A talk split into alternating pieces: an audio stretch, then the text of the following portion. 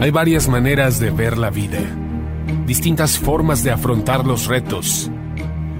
Cada palabra y acción tiene un resultado. Crisis o cambio. Imposibilidad u oportunidad. Derrota o victoria. Destino o decisiones. Culpabilidad o responsabilidad. Mentira o verdad. Víctima o vencedor. La diferencia se marca en los pensamientos, las ideas y las acciones.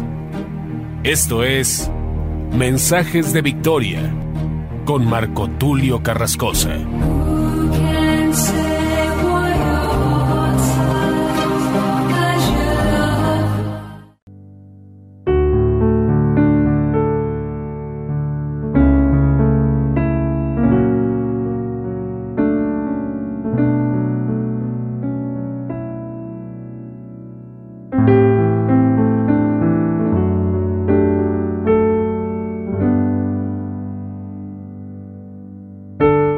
Hermanos y amigos, qué gusto saludarles nuevamente a través de la radio, a través de internet.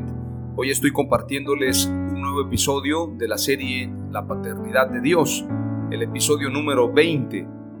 Vamos avanzando a pasos muy rápidos, compartiendo cada uno de los mensajes y deseo con todo mi corazón que puedan ser de edificación para tu vida. Verdaderamente Dios bendice a quien comparte buenas noticias y deseo que también sean bendecidos aquellos que las reciben, porque bien dice la palabra que más bienaventurado es dar que recibir. Y es importante reconocer que nosotros no somos nada los que compartimos. Como dice el apóstol Pablo, Pablo sembró, Apolos regó, pero el crecimiento lo da Dios. Y el que sembró como el que regó no son nada, en sentido literal, no somos nada, solamente cumplimos con dar este mensaje y yo en lo personal verdaderamente puedo decir, como declara también el apóstol Pablo, hay de mí si no predico el Evangelio, porque por mucho tiempo, y quiero comentarlo a toda la audiencia, mucha gente ha pensado y muchos pensamos que debemos vivir una vida en completa santidad para poder compartir la palabra. Y a mí se me fue mucho tiempo cuando tuve tiempos difíciles, tiempos de claudicar, tiempos de renuncia, tiempos de insatisfacción en el trabajo que he realizado desde los 13 años, porque tengo el honor de haber predicado la palabra de Dios desde los 13 años, a pesar de muchas limitaciones, a pesar de muchas batallas personales, entendí que el único camino que yo podía seguir es el de predicar la palabra. Y recuerdo que los primeros años, en el caso de la adolescencia, fueron años difíciles, porque ciertamente la adolescencia, como lo dice el nombre, adolescencia, adolecemos de muchas cosas, habían muchas tentaciones, muchas pruebas, y puedo describir que lo que viví en la secundaria fue de las épocas más bonitas, pero, pero esa época también fue difícil porque habían pensamientos de llevar una vida como cualquier joven, pero también había algo que impedía que uno se alejara de Dios. Decía Danilo Montero en un testimonio hace muchos años que él también se alejó. Danilo Montero, el pastor de Leywood en español, en los Estados Unidos, en Houston, y él contaba que en sus años de juventud también se alejó del Señor y cuando se fue a la disco, estando en la discoteca, el Espíritu Santo tocó su corazón y Danilo Montero le dijo a Dios, déjame pecar a gusto, porque no podía pecar estando en la discoteca, no se sentía libre de, de, poder llevar su vida como cualquier joven y le decía a Dios, déjame pecar a gusto, porque no se sentía bien en ese lugar. Yo en lo personal, en mis años de adolescencia, de juventud, fui muy carismático, muy odiado también por compañeros, eh, había mucha rivalidad entre los grupos y algunos que me querían, otros no tanto, pero disfruté mucho esa etapa, pero también no pude alejarme, porque a pesar de que mis compañeros se iban a divertir, a hacer cosas indebidas que para un cristiano no son correctas, yo no podía alejarme de Dios. Y me empecé a dar cuenta en esos años que lo que yo más disfrutaba era precisamente ir a la iglesia, ir al templo. Ese tiempo de alabanza, de adoración, el tiempo de veladas de oración, era lo que yo más disfrutaba. Y tuve un crecimiento, gracias a Dios por mi familia que también aceptaron a Jesús. Nosotros venimos de un contexto muy difícil y sin duda alguna, pues hay gente que conoce a Dios a través de la predicación de sus abuelos, como dicen, vienen de cuna cristiana, pero hay quienes tenemos un llamado fuerte. Y en mi familia, Dios nos atrajo con cuerdas de amor, pero también vivimos cosas difíciles, cosas que solamente a veces se ven en películas, cuestiones que tienen que ver con temas espirituales. Sin embargo, pudimos ver el poder de Dios, pudimos ver el llamado de Dios, su amor, su misericordia. Y es importante comentar que los primeros años fueron así, hasta que fui tomando el camino y verdaderamente hacer un compromiso. En los años que tenía 18, 19, 20 años, fui tomando un compromiso mayor y después me aferré a la predicación decidí dedicarme de lleno. Sin embargo, hay un momento también donde uno se seca, nos secamos espiritualmente. Como dice la escritura en ese pasaje, como el siervo brama por las corrientes de las aguas, así clama mi alma. Y lo escribe nada más y nada menos que el rey David, porque él también vivía esos momentos de prueba, el mismo que había derrotado a Goliat, que había hecho grandes milagros y maravillas con la fe, la convicción de que Dios iba con él, Jehová de los ejércitos. De alguna manera, a través de esa fe, David experimentó muchos milagros, sin embargo, también tiene su momento de caída espiritual, tiene su momento de alejamiento, como dicen algunos, de enfriamiento espiritual. Y yo en lo personal también lo tuve.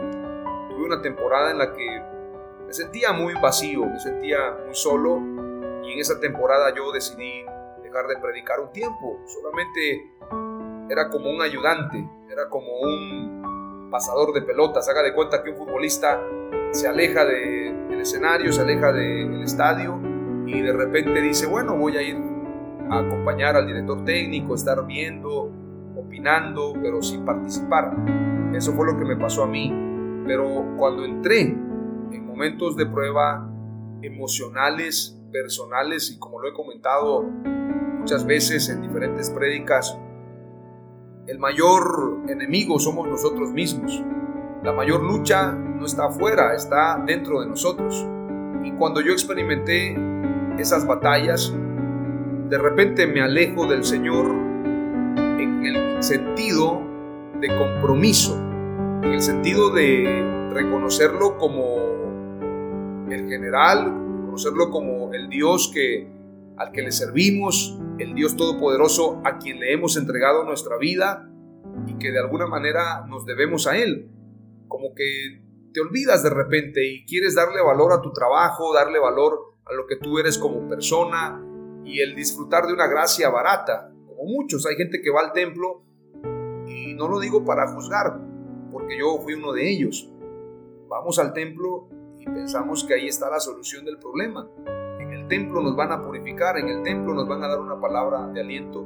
Y cuando volvamos a casa pues eh, vamos a tener algunas pruebas y batallas y como que vamos de alguna manera acostumbrándonos a eso. Y yo en lo personal tuve también ese tiempo hasta que entendí que era necesario retomar el trabajo. Y quiero decirles que no ha sido fácil porque como dice un predicador al que da frutos es al que le tiran piedras.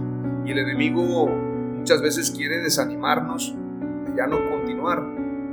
El enemigo es el acusador, lo primero que hace es tentarte y cuando te tienta, si tú cometes el error de caer en la tentación, y no hablo solamente en el ámbito sexual, también en el ámbito económico, en el ámbito personal, en el ámbito del carácter, si uno cae en la tentación, entonces el enemigo ya no es tentador, ahora es acusador. Y ese trinche, como lo manejan en las películas o obras teatrales ya no es para tentar, ahora es para acusar. para decir tú eres un pecador, tú no sirves para nada, tú no debes predicar, tú eres alguien indigno. Y en la escritura encontramos un pasaje y no es para justificar, porque así como yo estoy lleno de defectos, estoy seguro que muchos de los que hoy predican batallan con muchas cosas. Hay canciones, hay una canción que se llama El Pastor que canta Alex Zurdo y presentan a un pastor de la tercera edad que aún sus hijos están lejos del camino y él tiene batallas. Y al final de ese video aparecen unas gráficas y unas cifras de cómo muchos pastores están claudicando y están renunciando al llamado. Hay quienes se han suicidado, víctimas de la ansiedad o la depresión. Hay otros que se han alejado totalmente del camino y es importante señalarlo. En la Biblia hay un personaje llamado Josué, el sumo sacerdote Josué, el cual dice la escritura que está delante de Dios precisamente Satanás está ahí para acusarlo. Pero Dios le quita las vestiduras viles y le da nuevas vestiduras. Esto es lo que Dios hace con nosotros. Como les comentaba en los episodios anteriores, Dios es justo, nuestro Padre es justo pero su justicia sobrepasa todo entendimiento, va por encima de cualquier estándar de justicia moderna o de justicia global. Su justicia sobrepasa todo entendimiento, pero así como es su justicia, es su misericordia, y su misericordia triunfa sobre el juicio. Por lo tanto, también nuestro Padre es abogado y es juez. Como juez es justo, pero como abogado se compadece de nosotros, de nuestras debilidades, de nuestros errores, y a través de su sangre, a través de su sacrificio, podemos ser salvos de la condenación que nosotros mismos hemos cavado con nuestras manos. Hay una alabanza muy bonita que cantaba una hermana hace muchos años, cuando yo iba a la iglesia, los días jueves, bueno, que no es correcto decir ir a la iglesia, porque la iglesia somos nosotros. Cuando yo iba al templo, Recuerdo que habían cultos los miércoles, los jueves, los sábados y los domingos, y yo acostumbraba ir a todos los cultos. Muchos decían que el jueves era solo para señoras, yo iba el jueves porque me encantaba y había una hermana que cantaba una alabanza que me encantaba mucho porque nos hacía reflexionar. Decía la alabanza que cuando Jesús estaba siendo crucificado, ella, o en este caso él, llegó a defenderlo. Y cuando volteó el soldado, era él mismo el que lo estaba crucificando. Es decir, nosotros fuimos los soldados, nosotros fuimos los que crucificamos a Jesús, nosotros somos los culpables, nosotros cargamos su espalda con la cruz, nosotros colocamos la corona de espinas en su cabeza, nosotros lavamos esos clavos en sus manos, nosotros mismos, por nosotros Jesús murió en la cruz. De hecho, hay una cita bíblica donde le preguntan a Jesús, ¿y esas heridas, quiénes te las hicieron? Y responderá, en casa de mis amigos, en casa de mis amigos fui herido. Esto nos muestra que a pesar de que nosotros hemos fallado, Él nos sigue llamando amigos. Y de Jesús te quiero hablar en este mensaje corto. Jesús es nuestro Salvador. Él es Dios justo, Él es nuestro abogado, Él es nuestro juez, pero también es nuestro Salvador. Y el episodio número 20 de hoy se titula Mi Padre es mi Salvador. Vayamos a lo que dice Mateo capítulo 1, versículo 18 en adelante. El nacimiento de Jesucristo fue así. Estando desposada María, su madre, con José, antes que se juntasen, se halló que había concebido del Espíritu Santo. José, su marido, como era justo y no quería infamarla, quiso dejarla secretamente. Y pensando él en esto, he aquí un ángel del Señor le apareció en sueños y le dijo, José, hijo de David, no temas recibir a María tu mujer, porque lo que en ella es engendrado del Espíritu Santo es. Y dará a luz un hijo y llamará su nombre Jesús, porque él salvará a su pueblo de sus pecados. Todo esto aconteció para que se cumpliese lo dicho por el Señor por medio del profeta cuando dijo, He aquí una virgen concebirá y dará a luz un hijo y llamará su nombre Emanuel, que traducido es Dios con nosotros. Y despertando José del sueño, hizo como el ángel del Señor le había mandado y recibió a su mujer, pero no la conoció hasta que dio a luz su hijo primogénito y le puso por nombre Jesús, que significa Salvador. Cuando leemos este pasaje entendemos que María y José posteriormente se casaron y obviamente tuvieron hijos porque dice claramente, pero no la conoció, es decir, no tuvo relaciones sexuales con ella hasta que dio a luz su hijo primogénito. Y cuando dice primogénito quiere decir que tuvo más hijos. Los católicos ignoran este pasaje y piensan que María fue siempre virgen. No, María tuvo a Jesús y tuvo a más hijos. Por esto la escritura dice en algunos pasajes, tu madre y tus hermanos te buscan. Pero qué interesante que el nombre que le ponen a nuestro Señor es Jesús, que significa Salvador, porque Él salvará a su pueblo de sus pecados. Ahora hagamos referencia y hagamos concordancia con Isaías 43, no sin antes decirles que nuestro redentor es nuestro Dios, nuestro redentor es Jesús, y la palabra redención tiene un significado muy especial. Redención literalmente significa comprar de nuevo, se aplica al pago para obtener la libertad de un esclavo o cautivo o bien para volver a adquirir o recomprar algo que se había vendido, empeñado o hipotecado. Como todos sabemos, a causa del pecado de Adán y Eva, nosotros le entregamos el dominio a Satanás, la humanidad lo hicimos. Entonces, el hombre, la mujer, a causa de sus pecados, se convirtieron en esclavos del pecado. Y como esclavos, estaban sujetos a condenación. A través de Jesús pudimos recibir redención, es decir, Él nos compró de nuevo. Él pagó el precio para que tú y yo pudiéramos ser salvos. Es decir, éramos esclavos, éramos cautivos, éramos reos de muerte y Jesús nos compró de nuevo para poder tener salvación, para poder tener una herencia. Ahora veamos lo que dice Isaías 43. Dice la escritura, ahora así dice Jehová, creador tuyo, oh Jacob, y formador tuyo, oh Israel, no temas porque yo te redimí, te puse nombre, mío eres tú. Cuando pases por las aguas, yo estaré contigo.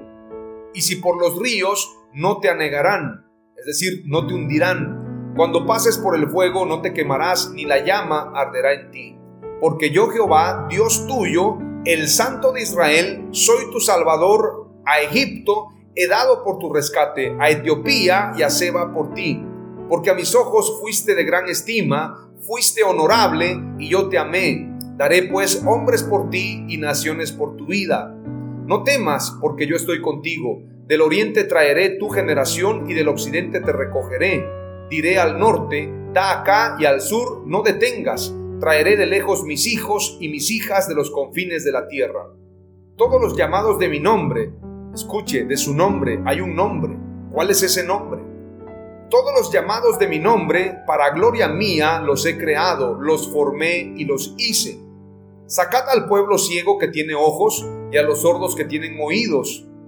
Se refiere al pueblo de Israel. Tienen ojos pero no ven, tienen oídos pero no oyen. Sacad al pueblo ciego que tiene ojos y a los sordos que tienen oídos. Congréguense aún a todas las naciones y júntense todos los pueblos. ¿Quién de ellos hay que nos dé nuevas de esto y que nos haga oír las cosas primeras? Presenten sus testigos y justifíquense. Oigan y digan verdad es. Versículo 10, veamos lo que dice. Vosotros sois mis testigos, dice Jehová, y mi siervo que yo escogí, para que me conozcáis y creáis y entendáis que yo mismo soy. Es decir, le llama siervo a su hijo y le llama hijo y siervo a su cuerpo, a su imagen. Por esto dice, vosotros sois mis testigos, dice Jehová, y mi siervo que yo escogí para que me conozcáis y creáis y entendáis que yo mismo soy. Antes de mí no fue formado Dios, ni lo será después de mí. Es decir, Jesús es el mismo Dios. Y luego dice en el versículo 11, yo, yo Jehová, y fuera de mí no hay quien salve. Si Jesús es el Salvador, estaríamos diciendo que hay otro que salva fuera de Dios, pero en realidad Jesús es Dios, a través de quien se dio a conocer Dios. Jesús es la imagen del Dios invisible. Versículo 12.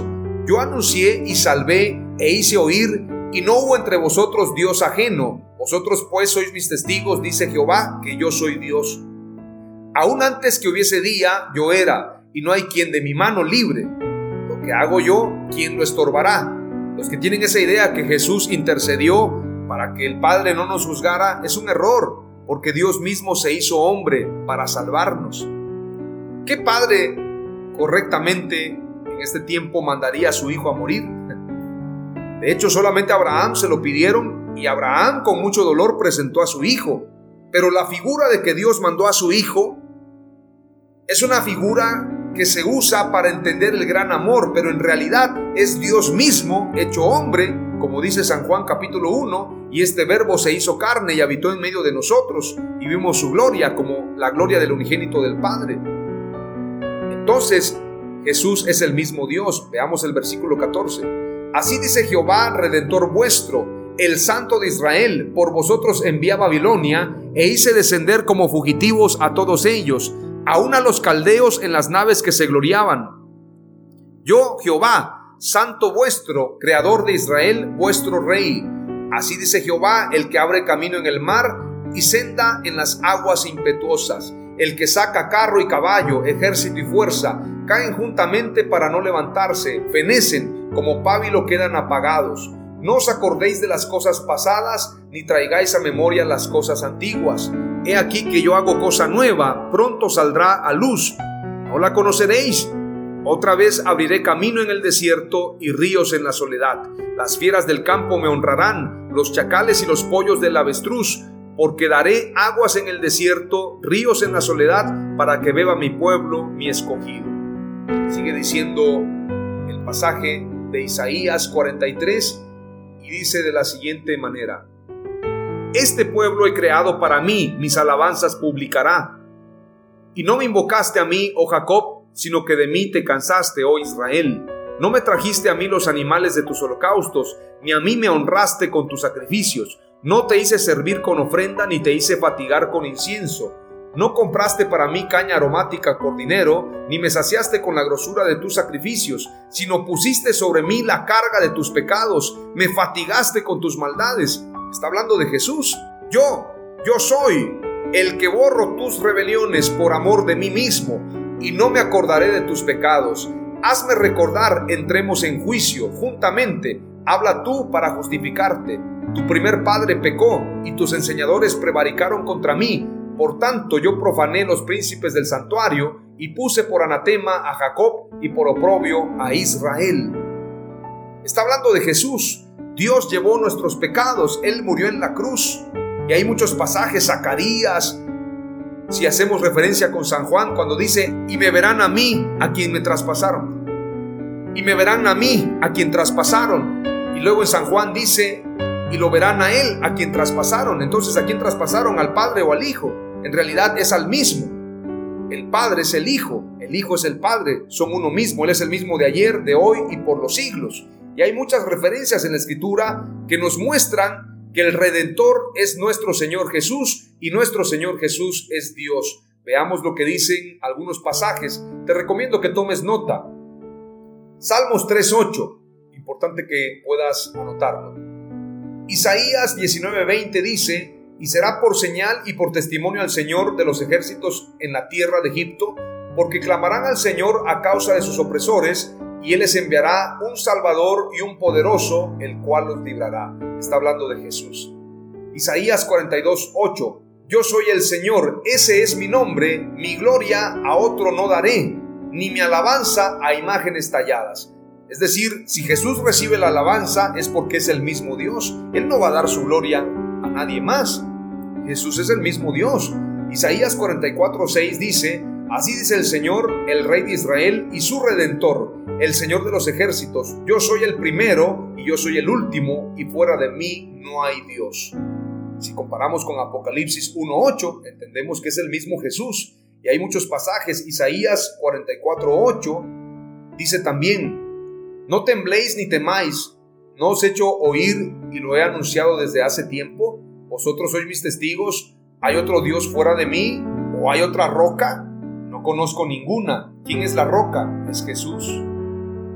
Hay muchos pasajes, te recomiendo que leas Isaías 45, 21, Oseas 13, 4, Zacarías 9, 9, Lucas 2, 11, Lucas 10, 28 al 30, Hechos 4, 12 que dice así, y en ningún otro hay salvación, porque no hay otro nombre bajo el cielo dado a los hombres en el cual podamos ser salvos. Es en el nombre de Jesús.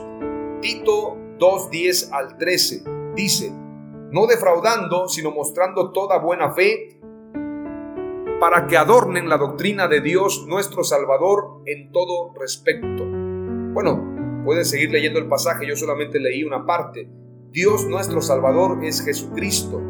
Pueden leer Tito 3, 4 al 6, Segunda de Pedro 3, 18, Primera de Juan 4, 14. Y termino con estos pasajes para culminar este mensaje. Primera de Juan 5, 20 al 21 dice, y sabemos que el Hijo de Dios ha venido y nos ha dado entendimiento a fin de que conozcamos al que es verdadero. Y nosotros estamos en aquel que es verdadero, en su Hijo Jesucristo. Este es el verdadero Dios y la vida eterna. El único Dios, el verdadero Dios y la vida eterna es nuestro Señor Jesucristo. Judas 1.25 dice, al único Dios nuestro Salvador, por medio de Jesucristo nuestro Señor, sea gloria, majestad, dominio y autoridad antes de todo tiempo y ahora por todos los siglos. Amén. Es decir, a Jesús sea toda la gloria. Apocalipsis 7, 10 al 12, y voy a leer solamente el versículo 10, dice, y clamaban a gran voz diciendo, la salvación pertenece a nuestro Dios que está sentado en el trono y al Cordero. ¿Quién está sentado en el trono? Nuestro Señor Jesús. ¿Quién es el Cordero? Jesús. Él es el único. Por lo tanto, mi Padre es mi Salvador, mi Señor Jesús es mi Padre y es mi Salvador. Te comparto cinco palabras clave. Número uno, no hay otro nombre para salvación, solo Jesús salva. Número dos, Dios es nuestro Redentor y Salvador eterno. Número tres, fuera de Dios no hay quien pueda salvarnos. Número cuatro, Jesús es nuestro Salvador y Redentor. Y número 5, no somos solo Jesús, sino todo Jesús. En el nombre de Jesús, amén. Aleluya.